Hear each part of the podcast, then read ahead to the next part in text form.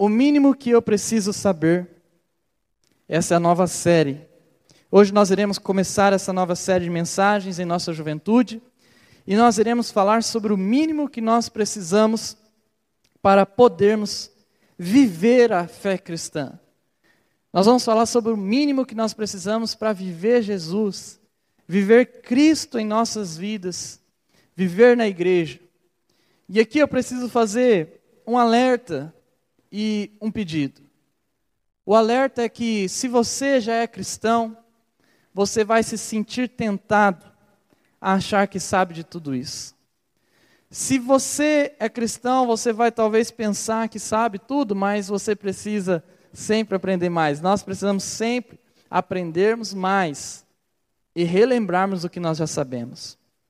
Mas o alerta é para você que não é da igreja, você que não é um jovem cristão. Deus está hoje chamando você para entender os princípios básicos, elementares da nossa fé cristã, o mínimo que você precisa saber. É uma verdade que nós devemos saber, pelo menos o mínimo sobre o que Deus quer que nós saibamos. E assim nós não seremos enganados em um mundo que é tão ruim. Preste atenção. Devemos saber o mínimo para viver um cristianismo puro. Você deve saber o mínimo da fé para você viver um cristianismo puro e também um cristianismo simples.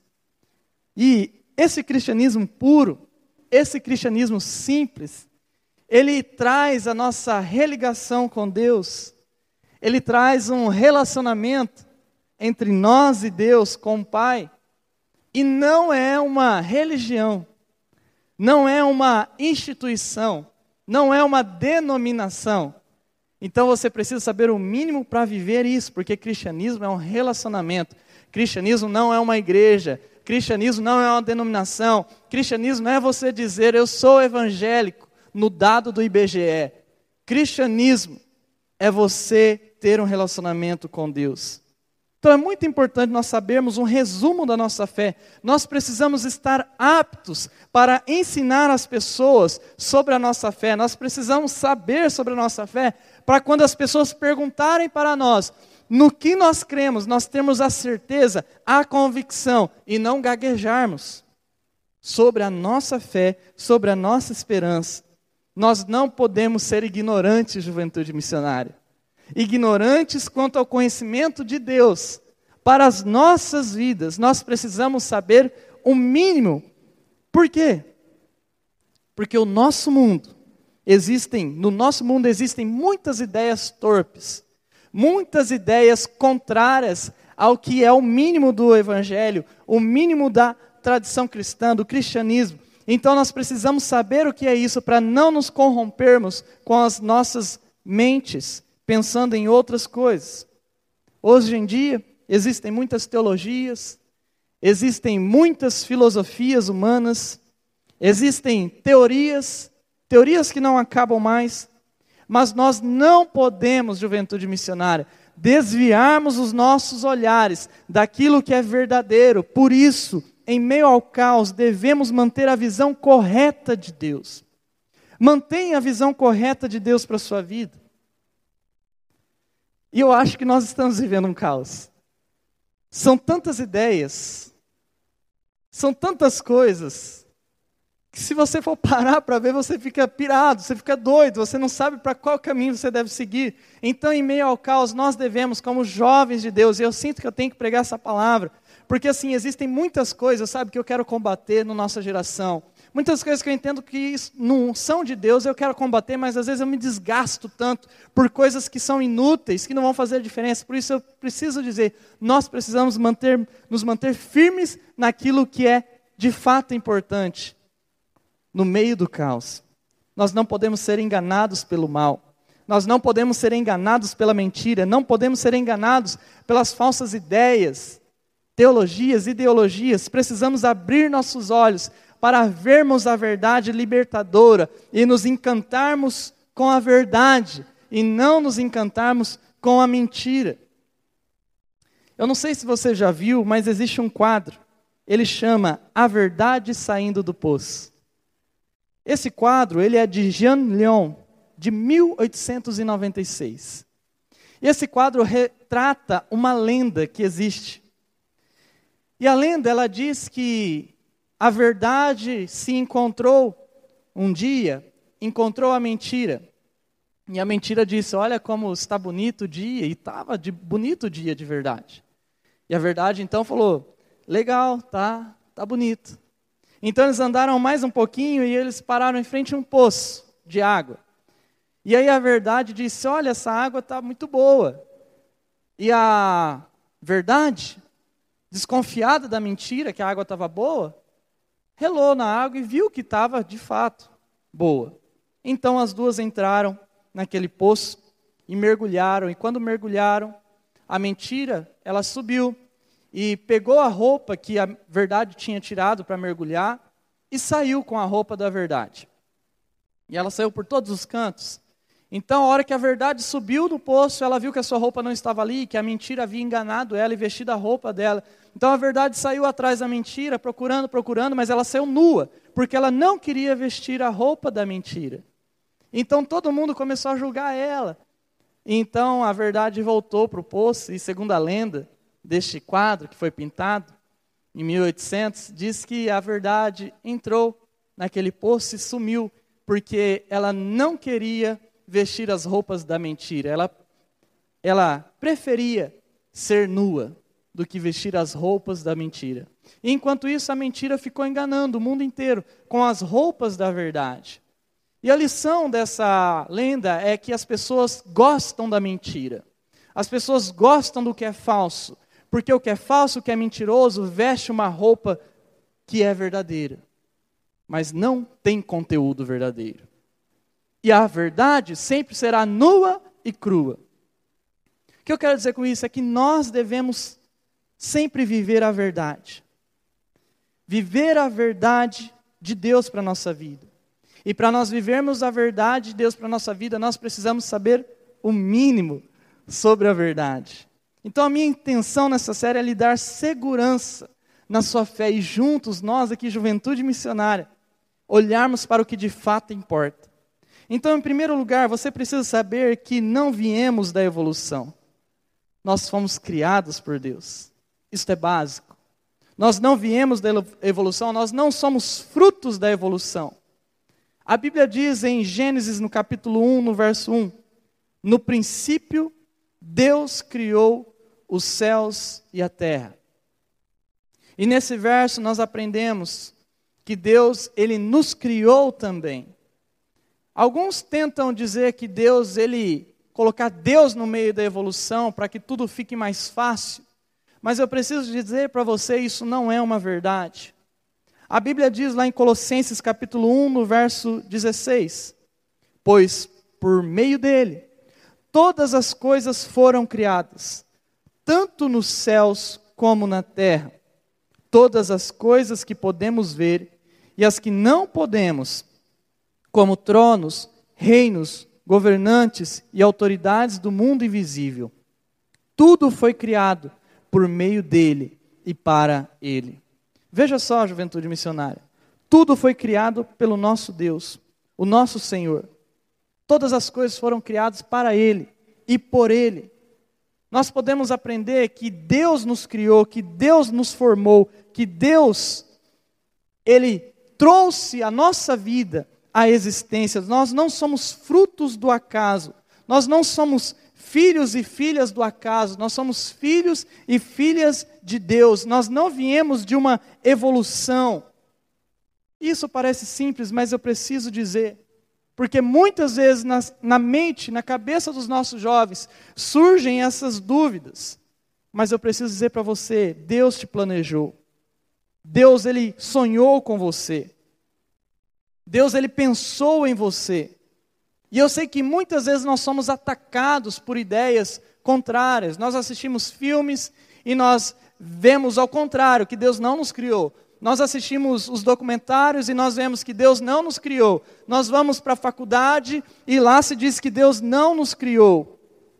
Alguns até tentam forçar Deus na evolução.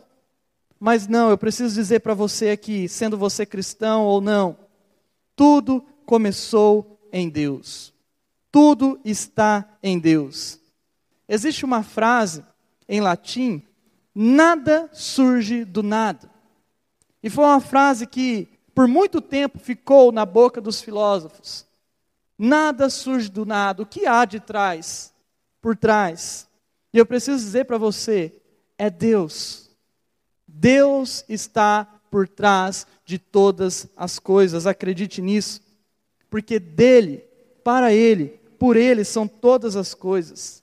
Tudo que existe, juventude missionária, veio por causa do nosso Senhor. Sem ele, nada do que existe existiria. Deus, ele é criador, ele é supremo, ele é real, ele é salvador, ele é tudo para nós. Ele é o nosso Senhor, ele nos chamou à existência quando nós não existíamos, por isso creia nisso. Você é um resultado da vontade de Deus. Você é um resultado da vontade de Deus. Você não é simplesmente, talvez você possa pensar, ah, eu sou resultado da minha mãe, do meu pai, do sexo da minha mãe, do meu pai. Não. Não é só isso. Você é resultado da vontade de Deus, porque se você parar para pensar, tudo em última instância acaba em Deus. Então, mesmo que você pense ou que você creia, ah, não, foi vontade do meu pai e da minha mãe, em última instância, seu pai e sua mãe só existe porque Deus também permitiu e você só existe porque Deus criou a vida. Não é meramente um resultado do acaso ou do homem e da mulher. Entenda isso. Porque talvez existam pessoas aqui no nosso meio, jovens, moças e rapazes, que pensam assim: eu nem deveria ter nascido. Mas eu quero dizer para você: você é vontade de Deus. Você é um resultado da vontade de Deus. Então, quanto mais nós conhecemos isso, que nós somos resultados da vontade de Deus, mais nós descobrimos que a vida, tudo que existe é complexo demais para caber numa evolução. É tudo muito complexo. E mesmo que nós não sejamos cientistas, nós somos capazes de entender que existe um Deus por detrás de todas as coisas, porque tudo é bom demais para ser verdade que o universo veio à tona sem Deus. Então creia nisso, juventude missionária. Quanto mais conheço, mais descubro que há um Deus. Quanto mais você conhece, mais você descobre que há um Deus. Há uma frase de um cientista que diz assim: quanto mais ciência, mais perto de Deus. Quanto menos ciência e uma ciência ruim, mais longe de Deus. Quanto mais você busca, mais você entende que nada veio do nada, que você é resultado de Deus. E como aquela narrativa que nós já sabemos de Platão sobre Sócrates, só sei que nada sei. Então, por mais conhecimento que você possa obter, por mais que você possa pensar, eu agora estou muito inteligente, agora eu sei bastante, eu já li muita coisa. Não você nunca vai chegar a algo satisfatório, porque sempre haverá necessidade de Deus em nossa vida, sempre haverá necessidade de Deus existir. Então a tua curiosidade pode até te levar para Deus. A ciência, o conhecimento pode nos levar a Deus. Por isso, deslumbre-se com a vida, com o Criador, com a existência, porque nós não somos do acaso. Nós não sabemos exatamente como Deus criou todas as coisas. A gente lê lá o Gênesis capítulo 1, a gente olha, mas sete dias, como que foi isso? Depois a gente vai para o Gênesis 2, não sei se você já percebeu, mas o Gênesis 2 é uma narrativa totalmente oposta do Gênesis 1. Gênesis 1 são sete dias, Gênesis 2 não tem nada de sete dias. Gênesis 2, Deus não cria as coisas ah, de uma hora para outra. Gênesis 2 está escrito: havia uma, uma neblina, uma água que descia a terra e aí nasciam as coisas. Não está falando que Deus haja plantas e surgiu plantas. Não, não está falando isso. É uma narrativa diferente. Mas por que é diferente? É porque ela não quer contar exatamente o que aconteceu, ela só quer te dizer: Deus é Criador, Deus é Salvador. O que nós precisamos saber, nós já sabemos. Ele é o nosso Senhor e tudo está nas palmas de Suas mãos. Então você nunca pode dizer, ah, Deus não está ligando para mim, não sinto Deus. Não, você está escrito nas palmas das mãos de Deus. Deus te conhece. E talvez seja necessário até mesmo mais fé para você acreditar que o universo veio de algo tão condensado que cabia na ponta de uma agulha e que uma explosão fez tudo do que você crê de fato, que Deus veio fazer as coisas existir. Nós somos criaturas de Deus, juventude missionária. E por nós sermos criaturas dele, dependemos também dele. Acredite, você é dependente do Criador. Você aqui nessa noite, você é dependente do Criador. Você depende de Deus. Você depende da graça de Deus. Você é totalmente dependente do nosso Senhor. Nós somos dependentes de Deus. Nós somos feituras da Sua glória. Então você aqui nessa noite, eu não sei como você chegou aqui nessa noite. Se você é um cristão verdadeiro, firme, ou se você é uma pessoa que não é cristã, eu quero dizer para você: Deus se importa com você, Deus criou você, você não é fruto do acaso. Em segundo lugar, você precisa saber que Deus pode ser conhecido. Essa é a segunda coisa que é mínima para a gente saber: Deus existe e Deus pode ser conhecido por nós. Muitas pessoas não sabem disso, não sabem que Deus pode ser conhecido e aí elas vivem uma religião.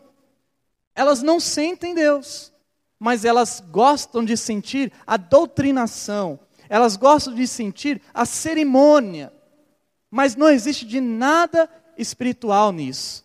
Eu preciso te dizer: se você é um religioso, se você gosta da cerimônia, se você gosta da doutrinação, somente isso, e você não sente nada por Deus, isso está errado. Deus pode ser conhecido. E é impossível ter o um entendimento de Deus sem nós nos relacionarmos com Deus. E Deus, pessoal, desde o Éden, ele se relaciona com seres humanos. Desde o Éden, ele deseja ardentemente tocar na vida dos seres humanos. Nós não podemos conhecê-lo completamente, mas nós podemos conhecê-lo pessoalmente. Você nunca vai conhecer Deus por completo. Agora conheci Deus por completo. Agora acabou meu, minha missão na terra. Não, você nunca vai conhecê-lo completamente, porque se você conhecer ele completamente, ele se torna finito e logo não é Deus, porque ele é infinito. Mas você pode conhecê-lo pessoalmente. Ter face a face com Deus. E a cada dia buscar mais da vontade dele, se conectar com o Espírito Santo, conectar com a tua alma em Deus. A Bíblia diz em Jeremias capítulo 9, diz assim: Aquele que deseja se orgulhar, preste atenção, que se orgulhe somente disto, de me conhecer e entender que eu sou o Senhor, que demonstra amor leal e traz justiça e retidão à terra. Isso é o que me agrada. Eu, o Senhor, o falei. Preste atenção. Deus, ele demonstra o seu amor para conosco. Ele revela a vida dele para nós.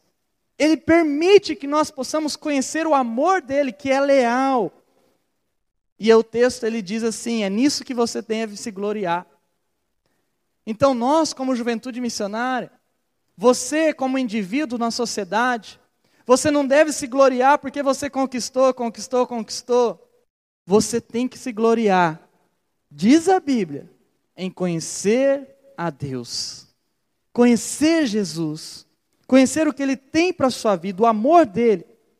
E por nós sermos criados por Ele, é nossa obrigação conhecer a Deus cada dia mais, porque Deus já nos conhece, Ele te conhece por completo. Ele é grande, poderoso.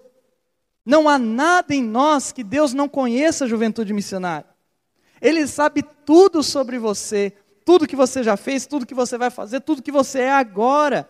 Ele conhece tudo sobre nós, então nós não podemos esconder nada. Ou seja, você pode ir como a verdade saindo do poço, nu diante de Deus. Porque Deus te conhece e Ele quer que você busque a Ele. Eu acredito que quanto mais nós conhecemos o Senhor, mais segurança nós temos. Quanto mais você conhece o Senhor, mais segurança você obtém mais segurança você obtém. Por quê? Porque esse mundo não te traz segurança. Quando você olha para as coisas que têm acontecido no nosso mundo, você fica louco. Mas quando você olha para Deus, e quanto mais você conhece Deus, quanto mais eu conheço o Senhor, mais eu obtenho segurança na minha vida, porque eu posso falar: o coronavírus pode me matar, mas eu vou para o céu. Quanto mais a gente conhece o Senhor, mais segurança nós obtemos. Até a morte não pode te parar, porque a morte não é suficiente. Nós podemos ter medo da juventude missionária, é verdade, mas quando nós depositamos a fé no Senhor Jesus, logo o medo se afasta, até o medo da morte se afasta. Os problemas que nos cercam são sacudidos pela beleza e segurança de Jesus. Nós somos o povo mais feliz e mais seguro dessa terra, juventude missionária. Você, eu aqui, eu e você, nós somos o povo mais seguro desta terra, porque nós pertencemos a Jesus e nada pode nos matar. Como disse John Hans, um dos precursores da reforma protestante, ele disse: Podem me matar, mas jamais matarão a minha alma. E de fato, veio a reforma protestante. Ninguém pode matar você, ninguém pode destruir você, quando nós conhecemos Ele, sabemos que Ele é eterno, nós sabemos que nós também passamos a ser eternos. Nada pode nos separar do amor de Jesus. Então a nossa perspectiva da vida muda. Os problemas não nos matam, porque nós passamos a ter a confiança e a segurança em Jesus. O futuro pode nos assustar, mas o fim em Deus, Ele é glorioso. E aqui eu preciso te perguntar: como está a tua vida nesse sentido? Se você é uma pessoa que não é de igreja, você fala, eu não sou religioso, eu não sou religiosa, eu não sou da igreja. Você tem segurança? Você que pode se gloriar de não ser preso a uma religião, a um Deus. Eu posso te perguntar, você tem segurança? Podem me acusar de ser preso a um Deus, mas eu posso também dizer, eu tenho segurança. Deus nos move em Sua sabedoria, Deus nos move em Seu poder, e quanto mais nós conhecemos Ele, mais nós descobrimos que Ele é santo, que Ele é bom, que Ele é amoroso, que Ele é justo, Ele nos dá segurança no que vem por vir. Ele nos mostra que há justiça no mundo, porque quantas vezes você quer fazer justiça? Você sabe que uma pessoa está errada, você sabe que há alguma coisa errada, mas você não consegue fazer justiça. Você se lamenta por aquilo, mas você não consegue, às vezes você até deixa quieto. Mas quando nós temos segurança em Deus, nós sabemos que Ele fará justiça por nós. Por isso, adore na sua beleza, adore a Deus na sua perfeição, conheça Jesus, porque nele nós temos tudo, nós somos perdoados. Por esse motivo é muito importante você ter um relacionamento com Jesus, você começar a conhecer a Deus mais e mais, porque você só vai desfrutar de tudo que Deus tem para a sua vida quando você se relacionar com Ele. Você o provará apenas quando se relacionar com Ele. Você vai provar Deus. Você vai sentir Deus apenas quando você se relacionar com Ele. Se você não se relacionar com Deus, você nunca vai provar daquilo que é bom e agradável. Por isso eu preciso fazer outra pergunta. Você já se relacionou com Deus? Eu acredito que a maioria de nós, você já se relacionou com Deus, você já sentiu Deus, você já provou de Deus. Você precisa provar que Ele é bom, que Ele é lindo e que não existe nada melhor do que Ele. E essa experiência de nós sentirmos Deus, essa experiência de nós provarmos Deus, é o que nos segura com Jesus. Porque a experiência pessoal do cristão, a experiência individual, é o que nos faz, nos momentos de dificuldade, olharmos para trás e, e vermos que foi real. Porque quando você não tem experiência pessoal cristã, sua, única, sozinha, você e Deus, você não consegue suportar o porvir. Porque quando vem os problemas, ou as situações, ou a tentação, você você abandona. Por que você abandona? Porque você nunca experimentou de verdade, você nunca teve aquela experiência real. Então tudo não passava de religião. E aí tudo te derruba. Quanto mais você se relacionar com Deus, mais você sentirá Ele. Em terceiro lugar, você precisa saber que Deus é três pessoas. Como assim? Deus é três, Deus é três pessoas. Não dá para falar que são três pessoas, porque é um Deus, é três pessoas. A Bíblia deixa claro que Deus é três pessoas, não são três deuses. Isso aqui é muito importante. Muito importante nós sabermos, porque é básico, é elementar na fé. São três pessoas distintas e iguais em poder. É um mistério da fé. É um Deus apenas, mas três pessoas. É muito importante nós sabermos isto, que é o mínimo da nossa fé. Porque muitas vezes as pessoas têm dificuldade de entender quem é Deus, quem é esse Deus que eu estou seguindo. E aí cria uma imagem, Deus Pai nos, em cima, o Filho um pouquinho mais no canto, que está recebendo a ordem do Pai, e aí o Espírito Santo um pouquinho mais embaixo, que recebe a ordem do Filho, que daí vem para a terra. Essa é uma imagem totalmente distorcida. E essa é uma imagem que os pais da igreja, lá no cristianismo primitivo, combateu, eles combateram firmemente.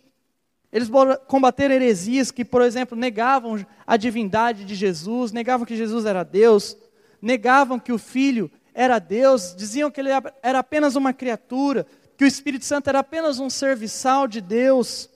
Nenhuma dessas visões estão corretas. Nós precisamos entender, juventude missionária, que Deus é três. Deus é três. Isso é o certo.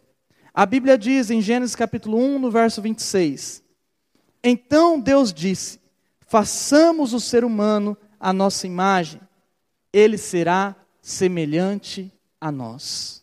Agora, preste atenção neste texto. No texto ele diz: façamos o homem. Mas é interessante que não existia nada ainda. E por que Deus diz façamos? É porque ele não está sozinho. Ele não está sozinho. Há três pessoas. E por isso ele diz: façamos o homem a nossa imagem. O Mateus 28, 19, ele diz: portanto, vão e façam discípulos de todas as nações, batizando-as em nome do Pai, Filho e Espírito Santo. Ou seja, Jesus ele deixa bem claro que a bênção está no fato de Deus ser Pai, de, do Filho ser Deus e do Espírito Santo ser Deus.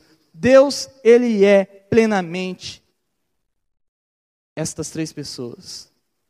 O Pai é plenamente Deus. O Filho é plenamente Deus, o Espírito é plenamente Deus. Isso nos diferencia daqueles que dizem crerem apenas um Deus, mas não creem, e negam o Filho e negam o Espírito. E a Bíblia diz que o anticristo não é a não ser aquele que nega que o Filho veio. Então nós podemos crer e descrever o seguinte: Deus amou, Cristo morreu e o Espírito Santo selou. Deus ele ama você, o Pai ama você. E Cristo, ele morreu por você para te salvar. E o Espírito Santo selou você para você ser filha, filho de Deus de verdade. Este é o nosso Deus. Ele ama você, ele morreu por você, ele justifica você, ele entra em você. Há uma unidade em Deus, inseparável, indivisível. Este é o Deus da Bíblia, é o meu Deus, é o seu Deus como cristãos. E eles se relacionam entre si. E nos mostra um exemplo também de relacionamento, como nós devemos nos relacionar com, a, com as pessoas. Este Deus do cristianismo é uma trindade. Então, você aqui nessa noite, eu quero fazer um apelo a você. Creia em Deus Pai. Creia em Deus Filho.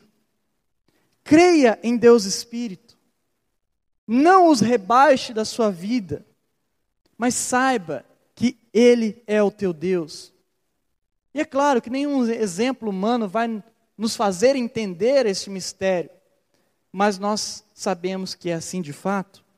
Em quarto lugar, você precisa saber que a Bíblia tem autoridade. Ela tem autoridade sobre nós. Eu preciso falar isso aqui, juventude missionária. Eu não sei como você está vendo isso, mas eu preciso dizer. Por quê? Porque hoje a gente vive num mundo que a gente não quer ter autoridade. A gente não quer ter. A gente não quer que ninguém nos ensine, que ninguém nos mande fazer alguma coisa. E a Bíblia é a nossa autoridade. Hoje em dia nós vemos muitos jovens deixando a autoridade da Bíblia para trás, para viver a vida que eles querem. Nós vivemos este tempo. Mas deixa eu te dizer uma coisa: os grandes cristãos Os grandes homens de Deus nunca abandonaram a Bíblia. Tudo que nós temos hoje de conhecimento da palavra de Deus, da vontade de Deus, os grandes homens viveram isso e passaram isso para a gente. Eles que formaram tudo isso e eles tinham a Bíblia como autoridade. Nós não podemos simplesmente pegá-la e rasgá-la hoje. Não dá. Em Timóteo, nós vemos o seguinte, em 2 Timóteo 3,16: Toda a Escritura é inspirada por Deus e útil para nos ensinar o que é verdadeiro e para nos fazer perceber o que não está em ordem em nossa vida. Ela nos corrige quando erramos e nos ensina a fazer o que é certo. Veja só, Timóteo dando testemunho da palavra de Deus, ela é inspirada, ela é útil, ela é atual, ela nos ensina coisas verdadeiras, nela nós encontramos o caminho que nós devemos seguir, princípios. A Bíblia é a palavra do Senhor e você não pode aceitar menos do que isso. Não se conforme quando disserem a você a Bíblia não é relevante, não é importante, não é suficiente. Não, não acredite nisso. Deixa eu te dizer, a Bíblia é uma carta de Deus para você. A Bíblia é uma carta de Deus para você. Deus enviando um recadinho de amor.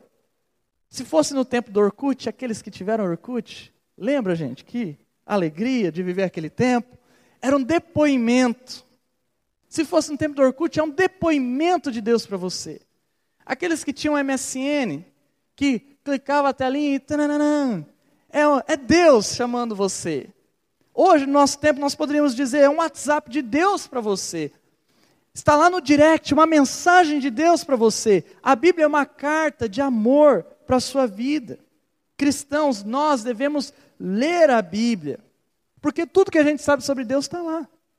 Nós não devemos mudar a palavra do Senhor. Não tem como. Ela é a verdade, pessoal. Ela tem confiança histórica, promessas cumpridas.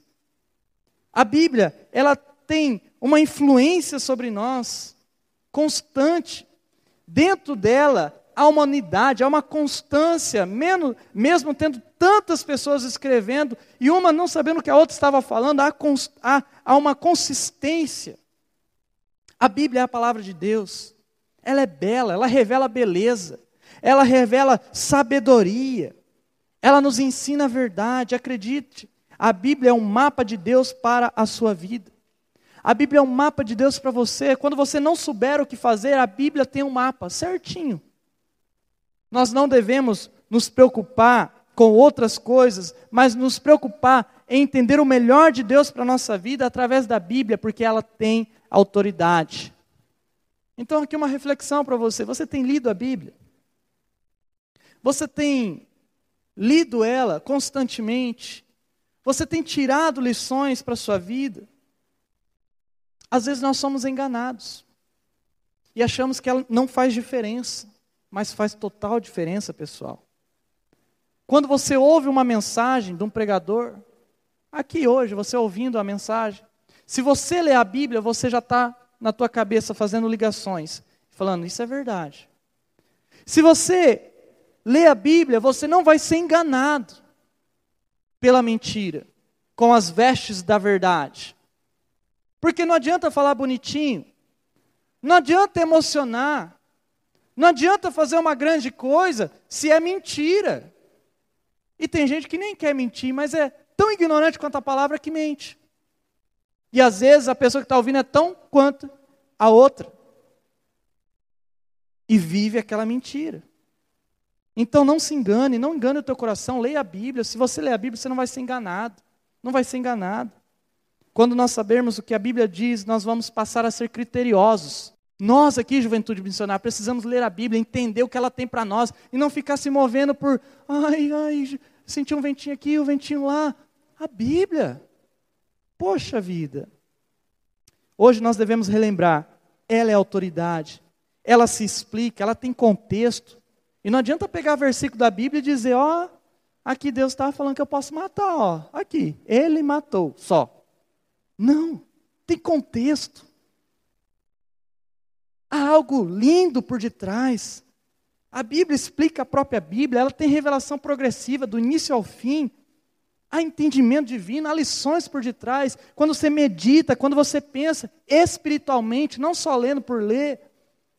você descobre coisas maravilhosas. Ela é suficiente para nós, juventude missionária.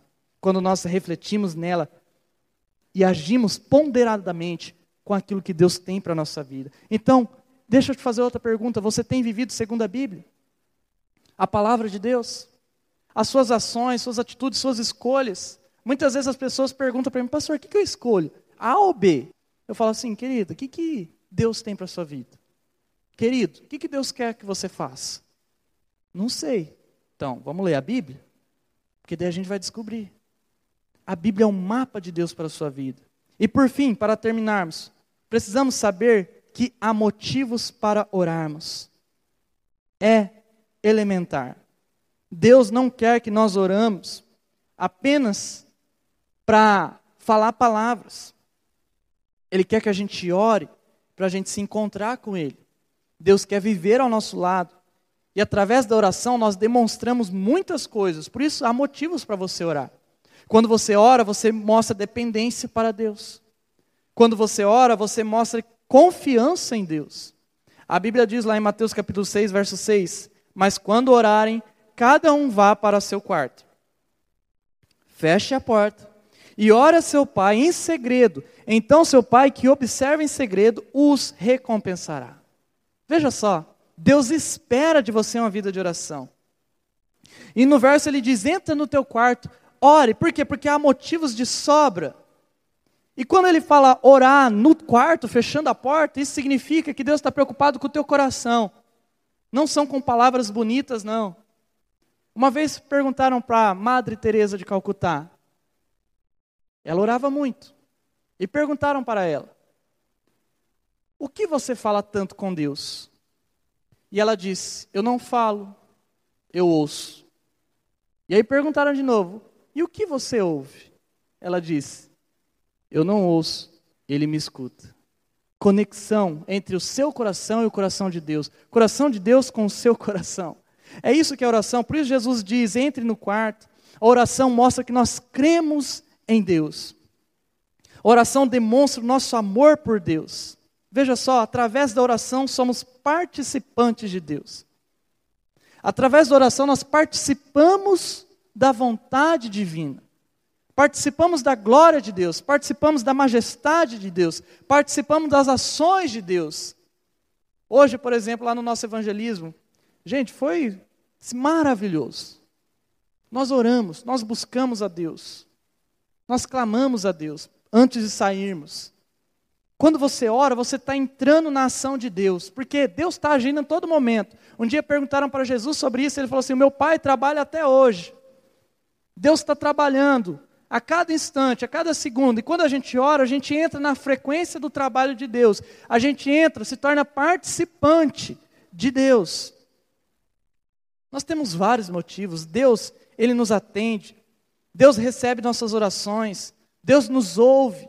Ainda que não tenha palavras, com gemidos inexprimíveis, Deus nos ouve. Você precisa orar, nós precisamos orar. Na oração nós podemos pedir perdão, nós falamos, Senhor, tenha misericórdia de mim, nós buscamos viver uma vida de paz. Por isso, entenda isso: nada deve impedir de você falar com Jesus, nem a morte, a Bíblia diz, nem a vida, nem os principados, nem as potestades, nem a altura, nem a profundidade, nem a largura. Nada pode separar de Jesus. Por isso eu preciso de perguntar: você está conversando com Deus? Você é uma menina separada de Deus? Você é um rapaz separado de Deus? Ou você é um rapaz que está ligado com Deus, uma moça que está ligada com Deus? Nada pode separar do amor de Jesus. Acredita nisso, juventude missionária. Guarde essas verdades que são simples e viva ao mínimo possível. Esse é o mínimo que você precisa saber sobre a fé cristã. Sem esse mínimo, nós vamos cair em erros e tentações.